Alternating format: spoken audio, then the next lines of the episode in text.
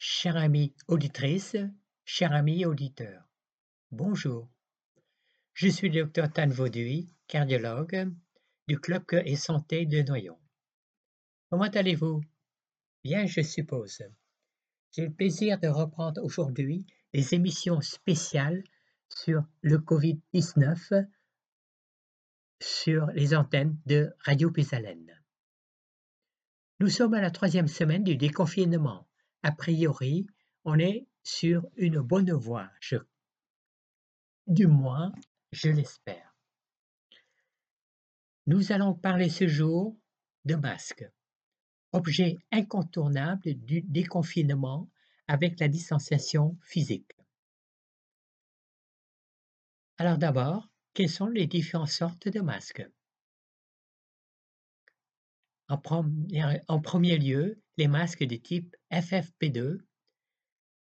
Ces masques filtrent l'air inspirant, protégeant celui qui le porte des risques d'inhalation d'agents infectieux.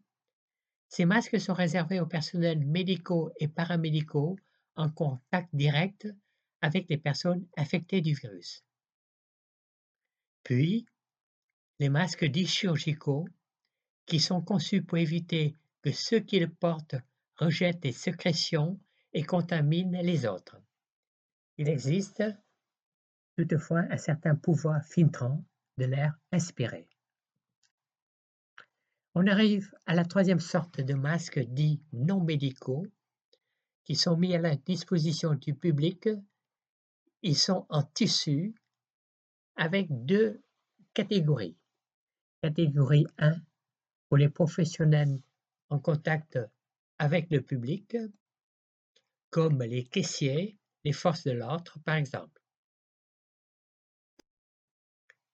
La catégorie 2, dite de protection à visée collective, ce sont les masques maison pour le grand public.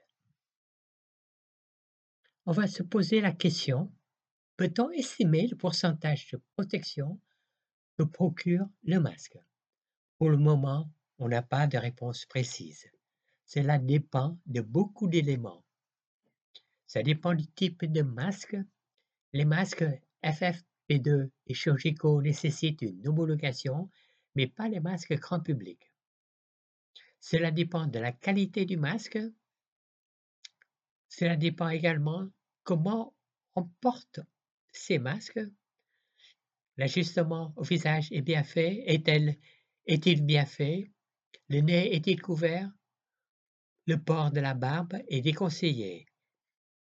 La fréquence respiratoire est importante.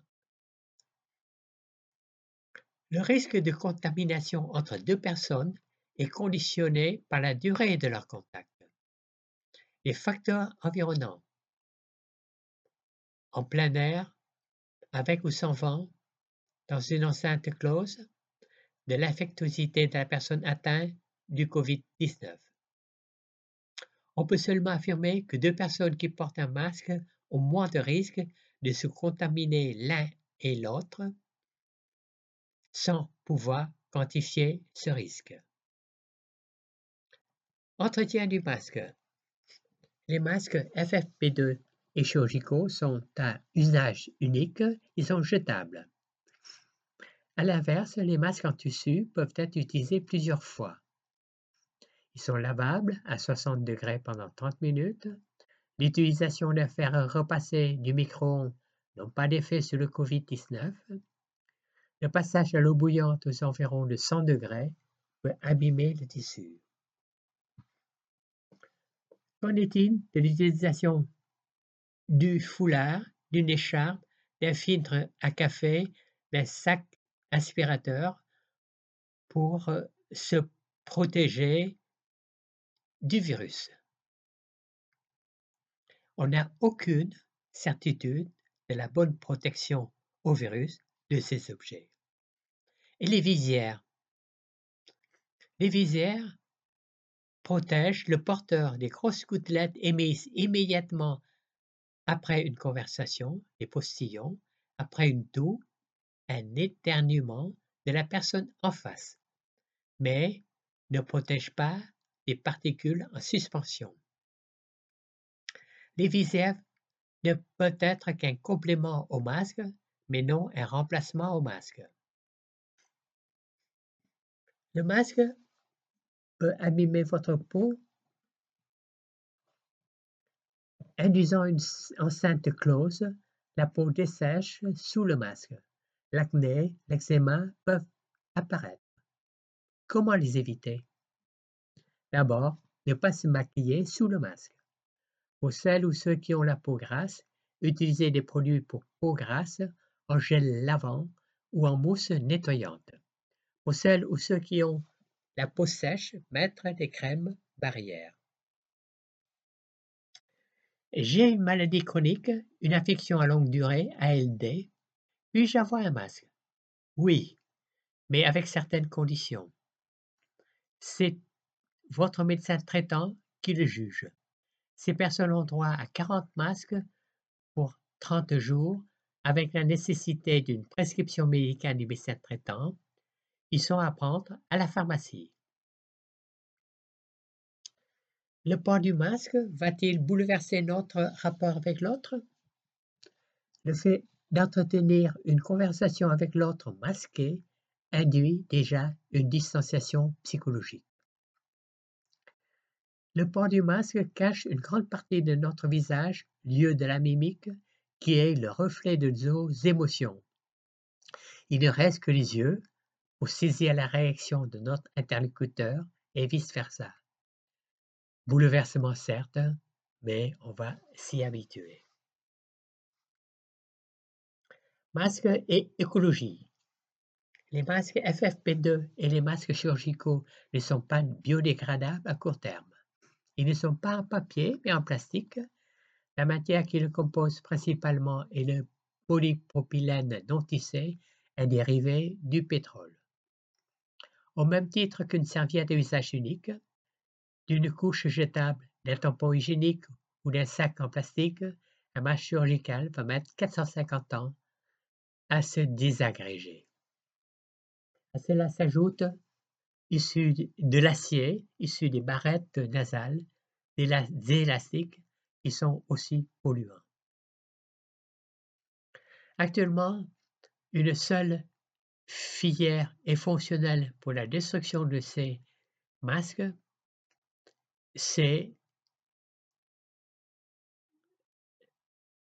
les celles des DASRI, déchets d'activités de soins à risque infectieux.